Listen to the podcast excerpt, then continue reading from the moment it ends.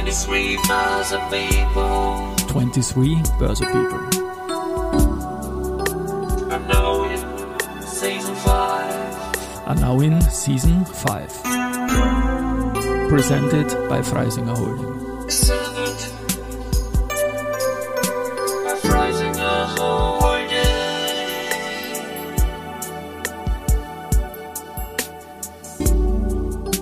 Ja, herzlich willkommen wieder zur Serie 23 Börse People und diese Season 5 der Werdegang und Personality Folgen ist presented by Freisinger Holding.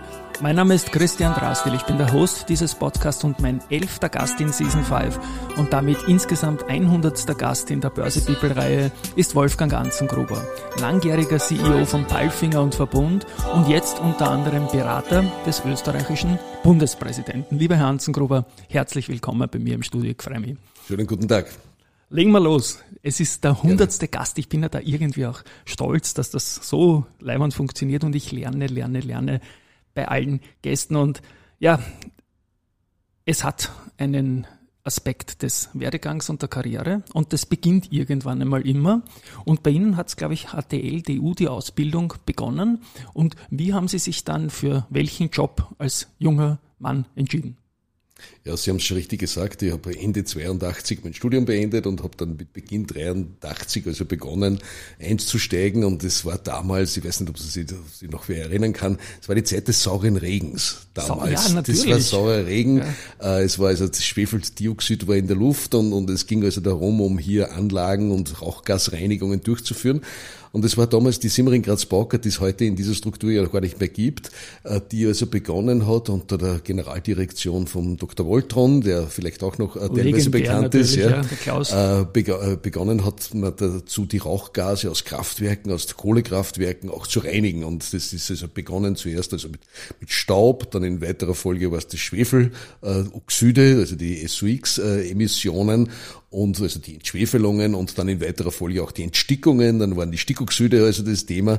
Und ich durfte als Newcomer quasi im, im, im, Betrieb, also im Unternehmen SGB, damals bei der Entschwefelungsanlage in Dürnrohr, bei einem großen Kraftwerk.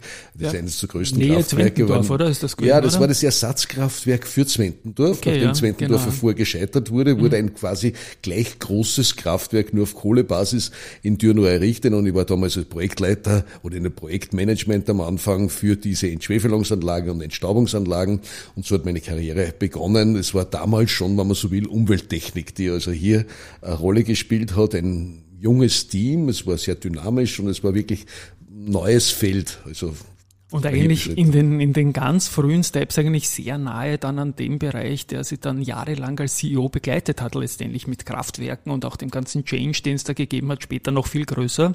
Spannend, spannend, wusste ich so nicht. Ja, ja aber das ja. war ein bisschen so die Rache meiner Karriere, wenn man so will. Die Kraftwerke, Rache, wo ich beim Bau dabei war, das war okay. also Dürnrohr und Mellach, mhm. waren jene Kraftwerke, die ich dann als Verbund wieder zugesperrt habe. Das, das, das, da war ein bisschen Herzblut auch dabei. War Herzblut dabei. Mellach ist ja dann noch spannend worden später. Da kommen wir dann vielleicht noch dazu, gut. das war ja dann nach ja. ihrer Zeit eigentlich beim Verbund. Ne? Die, Wo Mellach der Versuch, wieder, der Versuch das wieder aufzusperren. Ja, das war der Versuch im, im Vorjahr Zeit, dann, ne? das genau. weit nach ihrer Zeit, ja. Also zwei Jahre. Gut. Weitere Stationen, Systec und ABB. Bitte auch da ein paar Worte dazu im alten Jahrtausend noch. Ich habe, wie gesagt, begonnen im Projektmanagement, also für diese Rauchgasreinigungsanlagen, war dann in weiterer Folge für die, Indust inter, äh, für die betriebsinterne Automatisierung auch zuständig. Also da gab es ein Projekt, man wollte die Fertigung auf damals computerintegrierte Fertigung, ZIM-Projekte umbauen und habe also das Projekt geführt dann für die SGB. Und damals ist die Idee entstanden mit dem Wissen oder mit der Erfahrung, hier ein eigenes Beratungsunternehmen aufmachen. Das war die Systec. Okay. Dort wurde ich dann Geschäftsführer äh, und habe dann zwei Jahre in etwa mit der Systec so Industrieautomationsprojekte in Österreich durchgeführt. Und dann kam der Ruf, äh, auch Voltron hat damals gewechselt wiederum von der SGB, ist in die ABB gegangen. Mhm. Das war unmittelbar nach der Fusion zwischen ASEA und BBC. Und der hat mich dann geholt als Geschäftsführer der ABB Industrie. So war also der Einstieg in die ABB. Und ich habe dann in der ABB von der Geschäftsführung der ABB Industrie, dann in weiterer Folge Vorstand der ABB Energie AG, dann im Holding-Vorstand und dann auch noch zum Schluss Alleingeschäftsführer für die Industrie- und Gebäudesysteme bei der ABB. Also so knapp zehn Jahre waren also meine, mein Werdegang innerhalb der ABB. Und immer mit dem Klaus Woltron irgendwie, ne? So. Klaus Woltron war nicht ganz bis zum Schluss da, okay. aber natürlich war äh, Klaus Woltron auch einer meiner Mentoren, gar keine ja. Frage. Na, ich durfte ihn auch in der Wirtschaftsblattzeit kennenlernen. Ja. So Mitte der 90er ist das dann losgegangen. Wir haben das nicht vorbesprochen, aber ich habe noch eine Frage. Was wurde aus dem sauren Regen? Ist weg. Ist weg. Ich meine, das ist ja auch das, was uns heute ermutigen sollte. Ja. Das ist ja meine Botschaft, immer die positive Seite, dass wir sagen, wenn wir wollen, ja? ja? Und wenn wir uns wirklich darauf konzentrieren, können wir auch solche Dinge noch beseitigen. Damals sind die Wälder großflächig gestorben äh, an sauren Regen. Ja. Wir haben es geschafft. Ja. Das heißt, die Technik kann es auch schaffen, wenn die Konzentration und der Fokus auf dieses Thema ist. Darum sehe ich auch die Zukunft durchaus machbar und bin optimistisch, dass wir auch Klimathematiken, Emissionsthematiken auch lösen können. Also ich liebe diese letzte Minute da. Das ist wirklich super. Der saure Regen natürlich, das war ein ja. Thema. Das hat man mitgekriegt und das, der ist eigentlich weg, weil sonst hätte man ja wieder was von ihm gehört. Ne? Problem gelöst. Ja, ja, genau, wunderbar. Und dann, also Sie haben ja schon, eigentlich ist ja da viel Energie auch dabei gewesen schon in der Vergangenheit. Und dann, dann 99 Salzburger Stadtwerke als Vorstand.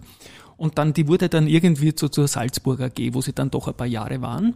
Und wie denn die Geschichte gelaufen damals mit dem Change auch von der Salzburg äh, Stadtwerke-Geschichte hin zur Salzburg AG? Das klingt ja fast schon börsennotiert, ist aber nie gewesen. Ja, es war, war etwas ein bisschen eigenartig. Also ich bin vor, damals auch von Headhunter angesprochen ja. worden, dass man einen Vorstand sucht für die Salzburger Stadtwerke. Ja, es war damals schon, sagen wir mal, auf dem Plan, hier die Fusion durchzuführen mit der SAFE damals, also dem Landesenergieversorger von Salzburg. Und äh, die haben mir gesagt, man sucht einen Vorstand und ich soll mich doch doch bewerben. Äh, in Kenntnis der Energiewirtschaft war ich eigentlich, bin ich davon ausgegangen, ich bin ein Zielkandidat, weil das eh schon vorher klar ist, also nur um das zu behübschen in dieser Sache.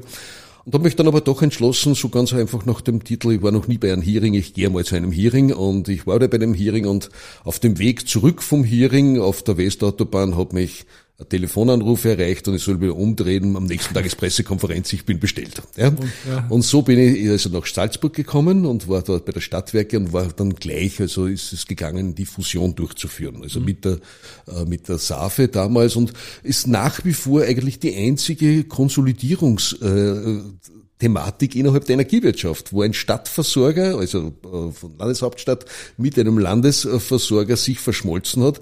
Ein wesentlicher Punkt, viele Bemühungen dann vergangen oder danach gekommen sind, österreichische Stromlösungen, wenn mhm. Sie das alles ja, kennen, sind ja, alle blutig gescheitert. Ja. ja.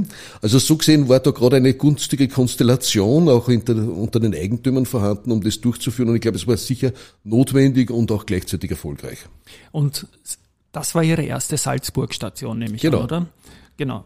Und dann Mitte der, der Nullerjahre, das war dann, nein, nicht zu Beginn eigentlich, fast schon 2003 hat der nächste Hand, Headhunter dann gesagt, Sie müssen gar nicht weg aus Salzburg, aber ich habe eine neue Geschichte für Sie, Herr Anzengrub, oder? Und wie war das? Ja, es war wiederum äh, so ein Thema, also die, die Fusion ist durchgegangen, es war alles gut, es ist, ich war also Antiportas für die Vertragsverlängerung in, in dem Sinn und da hat mich auch, auch ein, ein Headhunter angesprochen und hat gesagt, sie sucht jemanden in einer börsennotierten, äh, international tätigen Unternehmung. Und das war für mich schon sehr reizvoll. Ich wusste damals zu dem Zeitpunkt noch nicht genau, welches Unternehmen es handelt, aber äh, bis zu dem Zeitpunkt hatte ich ja nicht wirklich Börseerfahrungen. Ja, also es waren zwar Aktiengesellschaften, aber keine notierten Aktiengesellschaften.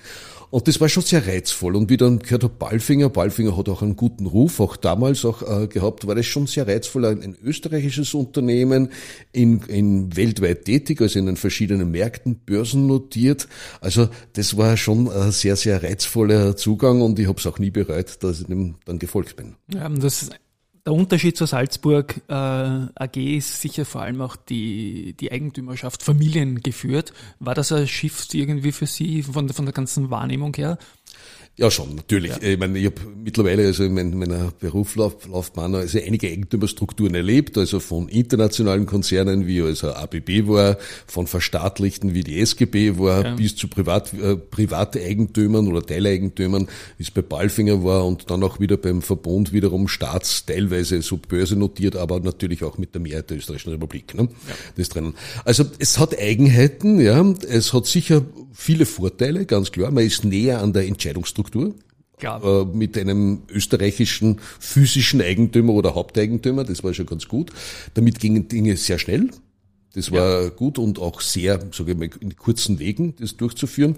Und das war schon sehr belebend und trotzdem die Fantasie oder den Aspekt des, des, des äh, Kapitalmarktes. Ja. Die Börse zu haben. Also äh, es war ein Spannungsfeld, klar, ist immer ein Spannungsfeld, aber ein Spannungsfeld, glaube ich, was man ganz gut äh, lösen und auch beherrschen konnte. Ja, ich glaube, die Aktionäre werden sich, nicht beschweren. Sie waren von 2003 bis 2008 der CEO bei der Balfinger und es gab dann ein Plus von 130 Prozent ohne Dividenden.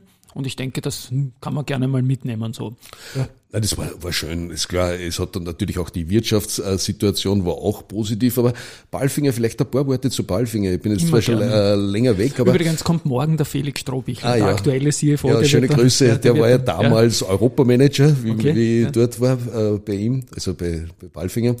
Aber es war so, Balfinger, wenn man die Geschichte von Balfinger irgendwo mal sieht, Balfinger ist ja entstanden aus einer großen Niederlage. Das darf man ja nicht vergessen, oder gewachsen aus dem Ganzen. Es waren da die Hauptkonkurrenten waren in Schweden, also in Skandinavien und in Italien.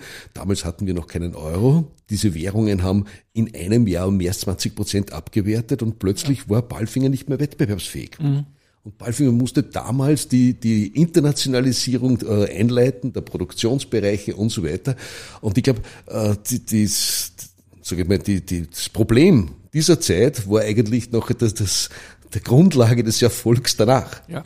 Balfinger war wettbewerbsfähig, hat eine gute Kostenstruktur gehabt, hat die Produkte äh, modernisieren müssen und hat sehr, sehr viel also äh, da getan auf der Innovationsseite und das hat ihn auch zum Marktführer in diesem Bereich gemacht. Und Balfinger war auch eines der wichtigsten Unternehmen, was den Börsegang betrifft, für die Wiener Börse, weil 1999 Balfinger in Wahrheit die Heimatbörse als First Platz wieder zurückgebracht hat, dass Ja. das Balfinger IPO nicht am neuen Markt, sondern in Wien stattgefunden hat, war damals wirklich der Gamechanger und weg von Brüssel und, und, und Frankfurt auch in der Hinsicht. Ja. Ja, es war sicher äh, eine sehr, sehr interessante Zeit, es war eine sehr reizvolle Zeit, es war eine schöne Zeit, eine erfolgreiche Zeit, ja. Und äh, ich muss sagen, ich habe es nie bereut, diesen Schritt gegangen zu sein. Und gerade diese Kapitalmarkt-Thematiken, ja, und Ja. dieses Spannungsfeld auf der einen Seite Kapitalmarkt, auf der anderen Seite physische Eigentümer, ist äh, äh, eine sehr befruchtende Sache. Definitiv. In der Zeit ähm, zwischen Balfinger und der Verbundstation, mit der man sie vielleicht am allerstärksten Ja. verbindet, weil es auch eine junge Vergangen jüngere Vergangenheit ist, ist Lehman gewesen. Gibt es da irgendwelche Memories? Die, das war ja der Schock schlechthin. Ja, das war gerade zum Ende. Ich kann mich erinnern, das war die äh, das letzte Jahr quasi äh, am Anfang des Jahres, äh, wo also Lehman und äh, diese ganze Finanzthematik äh, entstanden ist. Also das war schon äh, eine massive Niederlage, waren alle massiv nervös. Ich kann mich erinnern, wir haben das beste Ergebnis aller Zeiten präsentiert, damals bei einer äh, Roadshow äh, für Balfinger und an dem Tag ist, glaube ich, der Kurs um 20 Prozent eingebrochen. Ja. Das war die Folge dieser Ja. ganzen Lehman-Thematik. Ja. Also da kommt man nicht wirklich was dafür, da- aber da war der, der Kapitalmarkt auch in Aufregung begriffen. Also das war Definitiv, damals ja, das keine äh, ist niemand leichte davongekommen, Zeit. ja, genau. Das, aber war auch spannend, weil man ja doch gesehen hat, ja, das ist, wir sind von exogenen Faktoren auch abhängig, gar keine Frage, aber mit denen umzugehen, das muss man auch machen. Ja. Damals hat man halt auch so wie danach, äh, zwölf Jahre später bei Covid gesehen, wenn es wirklich ausgeschüttet wird, alles mögliche an Aktienportfolios, der wischt halt Wien querbeet stärker und dafür holen wir dann umso stärker auch wieder auf nachher. Ja, Wien hat ja damals sehr profitiert von der Ostöffnung. Ja, ja. Das war ja da, das war wirklich eine tolle Zeit. Ich meine, nicht nur von Balfinger, sondern von anderen Unternehmungen, die waren ja Pionierleistungen, haben die in Südosteuropa erbracht, ne? Ja. Westbalkan. Aber das war halt diese Zeit und die hat dann einen Rückschlag mit der ominösen Finanzkrise damals erfahren. Ne? Jetzt geht's mit, also die 130 Prozent Balfinger ist vom ersten bis zum letzten Tag von Ihnen als CEO, also da ist alles drin, Lehman und Co. und überhaupt Ja, alles. genau. Also das ist ja, hat vielleicht zwischenzeitlich davor, das habe ich jetzt nicht parat, aber vielleicht noch besser ausgehört, aber eine super Phase. Und jetzt kommen wir zum Verbund. Sie sind 2009 dort als CEO und CFO angetreten. Und ja, was waren da die Motive, den Verbund zu übernehmen, quasi als CEO, CFO in einem brutalen Change vom Energiemarkt? Das ganze Erneuerbare ist da stark zum Thema worden. Und zur Performance der Aktie komme ich noch, da haben wir uns vor zweieinhalb Jahren schon köstlich unterhalten. Weil das ist ja ein Wahnsinn, rückwirkend gesehen. Aber es sind die Einstiegsgeschichte von Ihnen beim Verbund vielleicht. Ich muss vorausschicken, dass, dass die Energiewirtschaft oder die Stromwirtschaft mich eigentlich schon relativ bald äh, interessiert hat, also schon in der Studienzeit, aber das immer sehr faszinierend gefunden, diese Materie. Und es war wiederum äh, eine Headhunter-Thematik, muss ja. ich dazu sagen. Also Verbund hat äh, seine Vorstände oder einen Vorstand gesucht. Einen CEO hat man damals gesucht. Ja. Ich bin auch angesprochen worden, bin damals auch in, in, sag ich mal, in Hearings gegangen und bin dann eigentlich auch äh, nominiert worden und das ist auch gut gegangen und es war schon was für mich das Reizvolle war auf der anderen Seite, war wiederum ein Unternehmen der Energiewirtschaft, einer meines Lieblingssektors, wenn ich das so sagen kann. Das zweite war, es ist auch ein börsennotiertes Unternehmen, ja, ein großes börsennotiertes Unternehmen. Und es ist im Spannungsfeld zwischen öffentlicher Hand und, und mhm. Kapitalmarkt, was genau. auch, äh, man auf der einen Seite ein bisschen volkswirtschaftliche Aufgaben, ja, aber natürlich auch sehr stark Kapitalmarkt oder betriebswirtschaftliche äh, Thematiken. Und das Spannungsfeld ist auch, habe ich auch sehr, sehr reizvoll gefunden. Ja? ja? Und ich muss sagen, die Erfahrung, die was wir da gemacht haben, und da muss ich wirklich auch Rosen streuen, dem, dem Haupteigentümer der Republik Österreich, äh, ich habe noch fast nie so wenig Einflüsse des Haupteigentümers gesehen. Mhm. Ja? Und das haben wir über wirklich, die gesamte Periode über die drüber, gesamte ne? Periode ja. drinnen. Also das war wirklich äh, sehr, sehr toll. Man hat uns äh, arbeiten lassen, aber natürlich, man ist im Geschäft auch abhängig von politischen Strömungen, von Akzeptanzthemen der Bevölkerung, von diesen ganzen äh, sage ich mal, Umgebungsbedingungen, die sich natürlich auch für die Energiewirtschaft massiv geändert mhm. haben. Ich bin eigentlich ein treuer Freund meiner Zeitschiene, dass wir da chronologisch gehen, aber nachher, nach ihrer Zeit, gab es ja dann doch im Vorjahr mit Stichwort Übergewinnsteuer oder wie immer man das nennen will, das ist natürlich ein, ein ja, besonderer Case gewesen 2022. Ne? Ja, ich glaube, da, da, muss man ein bisschen sagen, die, die Mechanik des Strommarktes, sie sind ja Börsenhändler mittlerweile, ja, wenn genau, ich das so richtig sehe. Ja, danke. Sie sind ja da voll und ganz äh, auch das drinnen. Das war so leibend, ich habe mich so gefreut. Also doppelt so alt wie alle anderen, die dort waren und gelernter Aktienhändler. Und da ich natürlich dazu lernen ja, ja, müssen, das dass man den Strom auch wohin schicken muss zu Kraftwerken. Das ist schon, schon Ja, und das ist gerade ja. da kommt es nachher diese die physische mit der Logik, äh, dass man diese Brücke schafft. Das ist halt nicht immer ganz einfach und nicht immer so verständlich. Aber hier muss man schon sagen, da, da gab es mit der Beginn der Liberalisierung, das was mit dem 2000er Jahr im Wesentlichen begonnen hat, also vor mehr als 20 Jahren mittlerweile, äh, hat man ein Preisbildungssystem, die berühmte Merit Order, genau, irgendwo genau. erfunden genau. äh, und muss jetzt schon feststellen, dass also die Voraussetzungen Voraussetzungen zum Funktionieren der äh, Meritora nicht wirklich voll geschaffen wurden. Ja.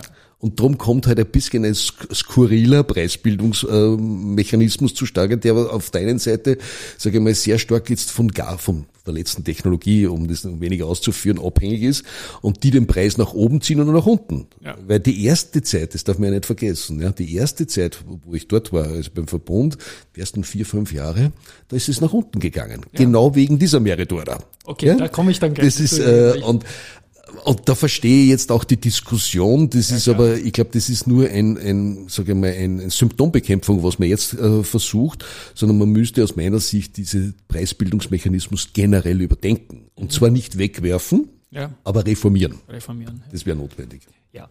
Ich musste jetzt natürlich die Folgefrage stellen und es ist aber schön zu hören, wenn der Staat sich da über diese lange Periode, nämlich dann doch von 2009 bis 2020, nicht eingemischt hat. Und ich möchte auch sagen, der, der Michael Strugel, Ihr Nachfolger, hat das meiner Meinung nach im Vorjahr sehr souverän einfach von seiner ja. Seite immer kommentiert, war am Anfang Passagier, ist aber dann auch in den Lied gegangen. Also super, super, super Sache. Gut, jetzt komme ich zurück ins Jahr 2009 und dann bis zum Jahr 2020. Wir haben da vor zwei Jahren, also Ende 20, vor drei, ein bisschen mehr als zwei Jahren, Ende 2020, als sie dann quasi äh, die CEO-Funktion äh, beendet haben, ähm, ein bisschen äh, Aktienbilanz gemacht. Und dabei ist rausgekommen, dass die Aktie von 2009 bis 2020 ganz vorne war, aber von 2009 bis 2014 mit minus 50 Prozent. Und ich zitiere einen O-Ton von Ihnen, das war eine Blutspur. Der schlechteste Titel im ATX war in Ihren ersten fünf Jahren. Wie sind Ihnen da gegangen? Ja, es war ein bisschen erstaunlich. Man, wenn man das, das System ein bisschen kennt, dann weiß man ja. ja, der Verbund ist natürlich nach wie vor eine Wette auf den Strompreis. Ja. Das ist ganz klar. Nur um zu verdeutlichen, als ich gekommen bin, war der Strompreis bei 70, 70 Euro die Megawattstunde und die Prognosen waren 100 mhm. damals. Ja. Äh, also vier Jahre später war der Strompreis bei 20. Mhm. Und die Prognosen auf 15. Ja, das heißt also, das sind riesen Swings, wenn man mal sagt, das, wir reden da über eine Megawattstunde und der Verbund äh, erzeugt 25 Millionen Megawattstunden. Ja, also das hat natürlich einen großen äh, Hub. Was ich muss Ihnen kurz die, die, die, die Frage noch stellen. Warum ist der Strompreis damals so stark gefallen? War das ein Nachfrageschwund oder irgendwie? Oder Nein, es waren zwei Faktoren. Die, die eine Faktor war das, also es wurden ja 2020 die, die Strommärkte zusammengeschlossen ja. in Europa. Das heißt, die isolierten nationalen Märkte haben sich verbunden. Das heißt also, plötzlich sind die Reserven, die also jedes Land gehabt hat für seine Sicherheit der Stromversorgung, am Markt gekommen. Das heißt, es war eine Überkapazität da. Mhm. Dann war es in weiterer Folge die Folge der Finanzkrise Krise, Lehman-Krise, wo die Nachfrage nach unten gegangen ist. Und das dritte war, Gas war sehr, sehr billig. Mhm. Ja, und diese, äh, sage ich mal, diese Konzentration von diesen Faktoren hat dazu geführt, dass, dass halt eine, die Performance äh, schrecklich war und diese Blutspur der Energiewende, das habe ich auch mal ja, geprägt und genau. ist also bei vielen hat sich das, ist das hängen geblieben. Das war schon irgendwo zu erklären und für mich war das auf der einen Seite ein bisschen mit Schmunzeln, aber auch schwierig, weil auf der einen Seite einmal einen Börsepreis bekommen zu haben mhm. für die gute Performance bei Balfinger, ja, genau. und dann, und dann, Jahr, ja, genau, ja. die schlechteste Aktie zu sein. Äh, das war schon, man, manche haben mich immer gefragt, wie geht das überhaupt? Sage ich, ja, sage ich, ich, mein, äh, ich bin jetzt nicht verblödet in den letzten vier Jahren, dass das jetzt so nach unten gegangen ist, aber man muss jetzt sagen, es hat alle getroffen. Alle Energieversorger in Europa hat es da getroffen. Also das sind Werte, wenn Sie sich anschauen, was weiß ich, eine E.ON, eine RWE, die hatten damals eine Kapitalisierung, die war die größte, stärkste Kapitalisierung, bevor diese Effekte kommen sind, des, des DAX, sind dann abgestürzt massiv. Und ja. die beiden Unternehmen gibt es praktisch nicht mehr. Ja. ja? Also das war schon äh, äh, eine schwierige Situation für die ganze Branche. Aber Sie haben ja auch gleichzeitig beim Verbund einiges gechanged, sage ich mal, was jetzt den Energiemix betrifft und so weiter und waren da ihrer Zeit sicherlich voraus und der Markt hat es vielleicht noch nicht hören wollen, oder? War das auch ist so? Ist richtig. Ja. Ich glaube, äh, wir haben uns dann relativ bald entschlossen, haben meine Kollegen damals dann mal gesagt haben, wohin geht die Reise? Ja. ja. Und die Reise geht in die erneuerbaren Energien. Das war relativ klar, ja. äh, also uns war es relativ klar, so dass wir gesagt haben, also ein früher Ausstieg aus den fossilen Bereichen den können wir am besten äh, äh, machen, indem wir selber vorangehen. Ja? Und das war halt die, die Thematik, dass wir da in dieser Zeit mehr Kraftwerke geschlossen haben, als was wir neue gemacht haben und aus der fossilen Welt ausgestiegen sind, nicht immer auf Verständnis gestoßen, weil doch manche gesehen haben, dass man noch Zeiten gibt, wo man ganz gut verdient hat mit denen. Ja? Dass das langfristig oder jetzt äh, als positiver Faktor da ist, ja, das äh, hat man damals zumindest manche noch nicht antizipiert.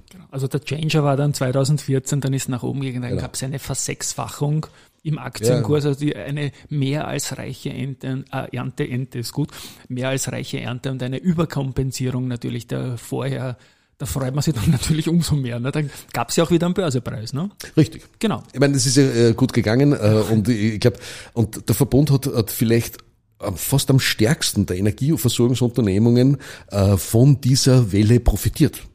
In dieser zweiten Hälfte, wenn man das so sagt. Also, hat auch die Hausübungen gemacht. Die Hausübungen früh ja, gemacht. Genau. Und das, glaube ich, ist immer das, äh, ich glaube, wenn man First Runner ist schon oft ein Vorteil, wenn ja. man das, das macht und äh, man darf sich da nicht zu sehr kümmern, was der Mainstream, der aktuelle Mainstream ist, sondern immer ein bisschen ein, ein Gefühl haben, wohin geht die Reise. Ja, und der Eigentümer hat dann nicht am Anfang irgendwann einmal gesagt, Herr Anzengruber, was tun Sie da eigentlich, oder?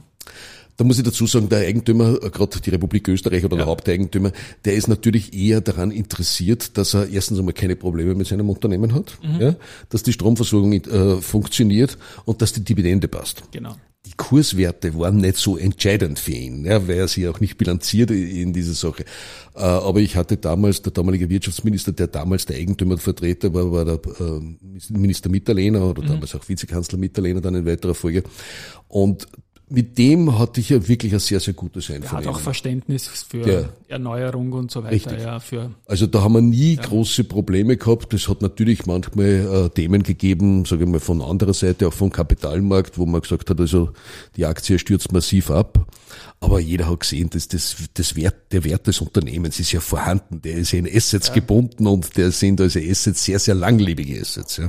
Ich finde es ja schön, dass die Donau genau in Österreich das Gefälle hat, ne? so dass sich so viele genau. Kraftwerke ausgehen, wie sie da stehen. Ja, aber das ist auch ein Glück. Man, man muss ja auch dazu sagen, warum ist Österreich auf der Wasserkraft? Auch nicht, weil wir so klug waren, sondern weil mit, wir die Chance dazu haben. Ne? Ja, und Ende der Monarchie, also als der Erste Weltkrieg verloren sind, sind unsere ganzen fossilen Ressourcen weggefallen. Mhm. Das heißt, Österreich hatte keine andere Chance. Die Kohlevorkommen waren nicht da mehr, äh, die man nutzen konnte. Öl sowieso nicht, Gas auch, äh, war damals noch nicht das Thema.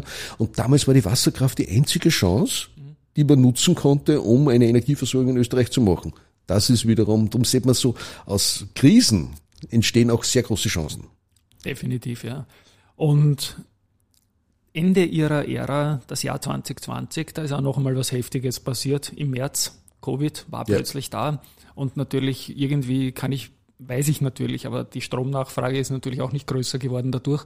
Wie ist denn das Jahr noch in, in der Erinnerung dann gelaufen mit dieser extremen Verwerfung auch? Nein, es war, äh, war in doppelter Seite eine Verwerfung. Auf der einen Seite war es eine Verwerfung, dass unsere, äh, eine Verwerfung, dass unsere ganzen Arbeitsprozesse umgestaltet werden ja. mussten. Ne? Wir mussten innerhalb kürzester, innerhalb weniger Tage sind wir äh, auf Homeoffice, auf, auf, auf diese ganzen Themen gestiegen. Die Computersysteme mussten hochgerüstet werden, rasch, also die Zugänge gesichert werden, gleichzeitig aber die Anlagen noch in Betrieb, die kann man ja. ins Homeoffice schicken. Also das war schon ein, ein Thema. Äh, wir hatten, und ich glaube, Verbund hat immer noch ein sehr gutes Krisenmanagement. Das heißt also, wir haben die Krise immer gut im, im Griff gehabt. Das war die eine Seite. Aber gleichzeitig ist auch die wirtschaftliche Seite also dazugekommen, die auch am Anfang eher nach Rezession ausgeschaut hat, die dann nicht so in dem mhm. Umfang stattgefunden hat, insbesondere im Energiebereich nicht. Also der wirtschaftliche Aspekt war nicht so dramatisch wie der gesamte prozessuale Effekt, was wir äh, machen mussten. Und natürlich Anlagen konnten nicht richtig fertiggestellt werden, weil Lieferungen nicht gefehlt haben und sowas. Und muss ich auch heute sagen, bedanke mich auch bei den Politikern und Bundesregierung, die uns geholfen hat, Lieferkomponenten auch aus dem Ausland noch zu bekommen in ja. dieser schwierigen Zeit, äh, die da durchaus auch einen Beitrag geleistet haben, dass man, dass es also eigentlich nie in der Stromversorgung ein, ein Problem gab. Mhm. Ja, die Sicherheit war gegeben.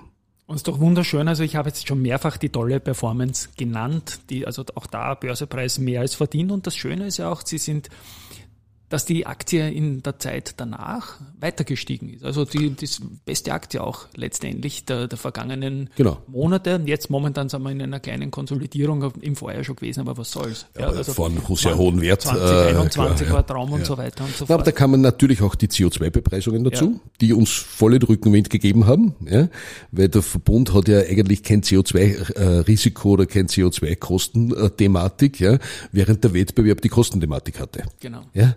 Und das hat den Preis erhöht und der Verbund hat quasi ohne zusätzlichen Kosten die, die höheren Preise auch realisieren können. Ja. Und ich schaue mir immer an die 25 Jahre Wertung von allen Werten im ATX Prime. Da kommt ja. dann die Ballfinger nächstes Jahr dazu, 2024 von 99. Da ist der Verbund mit 723 Prozent momentan exakt gleich auf mit der Lansing, die beide 723, also Wahnsinn, oder? 723 Prozent in 25 Jahren. Äh, ja, das ist ein Ansporn für meinen Nachfolger, für Michael Strugel. Das eine Prozent das, noch das muss machen. er noch jetzt machen. Ja, genau. Er hat ja noch ja, das geht jetzt zehn dauernd, Monate Zeit. Das geht, geht dauernd, geht dauernd hin und her zwischen ja. den beiden und das ist schon beeindruckend, ja. die, die starke Lang, Langfrist-Performance, die man oft so gar nicht sieht. Äh, Richtig, ja. Und das ohne Dividenden wohlgemerkt, mhm. muss man dazu sagen. So. Wie geht's Ihnen jetzt? Was machen Sie jetzt? Ich habe im Anmoderationssatz sagen dürfen, Berater des Bundespräsidenten. Bitte ein paar Worte dazu. Ja, also jetzt, ich muss sagen, ich äh, bin ja vor bisschen mehr als zwei Jahren aus dem Unternehmen ausgeschieden äh, und das war ganz geplant. Das ist also überhaupt ja. kein, äh, kein Thema gewesen. Ich, äh, ich genieße es. Ich genieße ja. die Zeit, aber nicht als Pensionist, äh, sondern mache jetzt diese Dinge, die mir nicht wirklich noch Freude machen. So und Bundespräsidenten beraten. Und unter so, ne? anderem, das ist jetzt eine, ja. sage ich, eine Funktion, eine Ehrenfunktion, dass mein Bundespräsident einmal angesprochen hat, nachdem das Energiethema doch auch ein Thema äh, geworden ist, was jetzt abseits der Branche auch, äh, sage ich mal, politisch interessant ist, dass er da natürlich auch Fragen hat, äh, wie wie, wie funktioniert das System. Das ist jetzt nicht unbedingt die klassische Materie, mit der der Herr Bundespräsident äh, permanent zu tun hat. Und das sind sehr angenehme Termine, wo ich gemeinsam mit der Frau Köppel von der, vom WIFO auch äh, beraten darf, beziehungsweise erklären kann, die Systeme, was sehen wir von der Prognoseseite, was kommt auf uns zu, welche Maßnahmen kann es geben, weil da muss man ja doch auch äh, irgendwo den Menschen auch helfen, dass sie nicht also dadurch in Existenzprobleme kommen. Also das ist eine sehr, sage ich mal, eine sehr amikale, sehr, sehr gute äh, Diskussion, die was wir mit ihm führen, wenn ich ein bisschen einen Beitrag leisten kann dazu mache ich das gerne. Genau. Und Aufsichtsrat sind Sie auch bei großen Unternehmen? Ja, ja ich bin also in zwei Unternehmen beim Aufsichtsrat. Das ist halt eine ist die Asfinag, die mhm. ist ja bekannter, und das zweite ist Siemens Österreich, wo ich im Aufsichtsrat bin.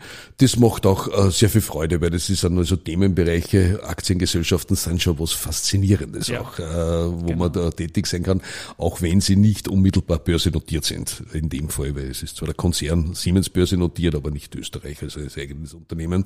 Also mittelbar ja, das ist im Wesentlichen und bin auch engagiert in dieser Plattform CEOs for Future, mhm. also die, die mir auch äh, viel Freude macht, weil ich mit vielen Kollegen aus der Branche, aus der Wirtschaft zusammenkomme und ein bisschen beitragen möchte, äh, Mut aus der Herausforderung zu finden und nicht die Energie in die Konservierung von alten Systemen zu stecken, sondern den Aufbruch zu wagen. Und ich glaube, das ist ja wirklich eine fast industrielle Revolution, die vor uns steht und die man wirklich auch gut gestalten kann und auch eine Chance für Wachstum, für Innovation, für Forschung und Entwicklung, aber auch für Wohlstand bietet.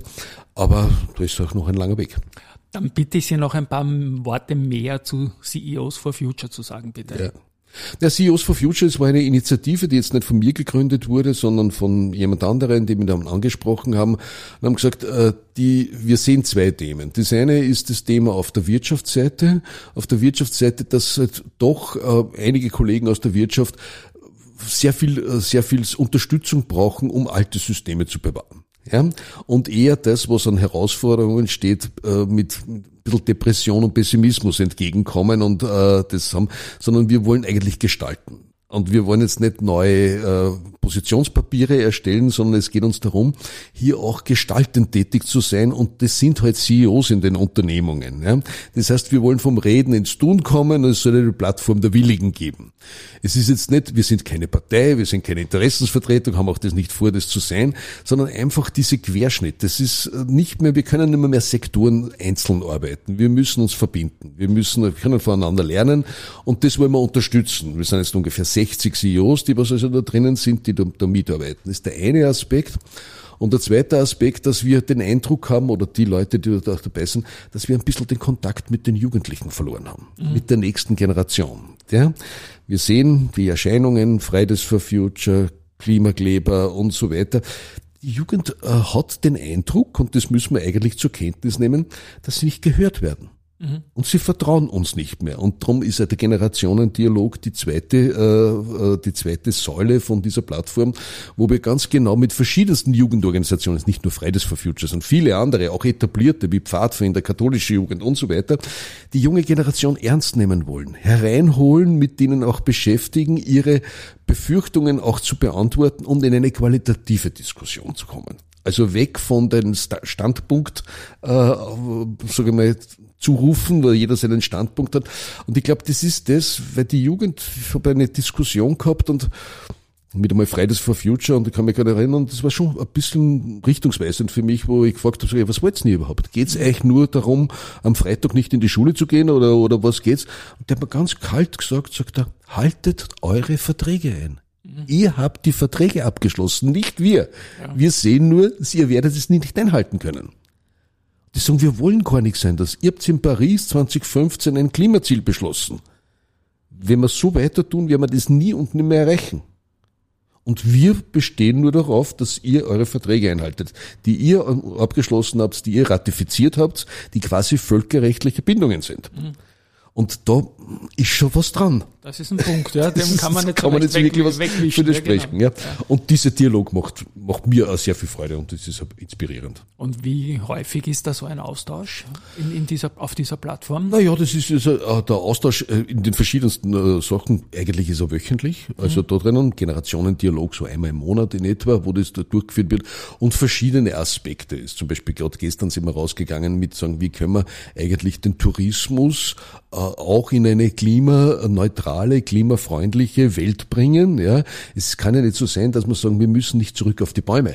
Das ist nicht unser, unser Ziel, ja, sondern wir sagen einfach das Weiterentwickeln. Es ist quasi eine wirtschaftliche, gesellschaftliche Revolution, die was wir sehen. Und die können wir gestalten. Wunderbar. Das ist eigentlich ein wunderbares Schlusswort meines hundertsten Gastes in der Börse People Serie.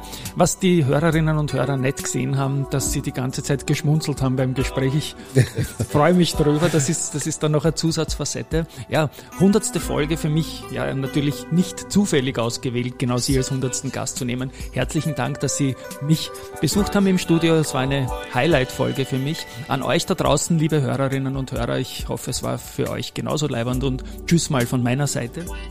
Ja, auch von meiner Seite tschüss und danke, dass Sie das vielleicht anhören. Danke. Ciao.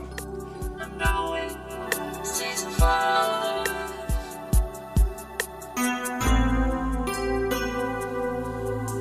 Resentment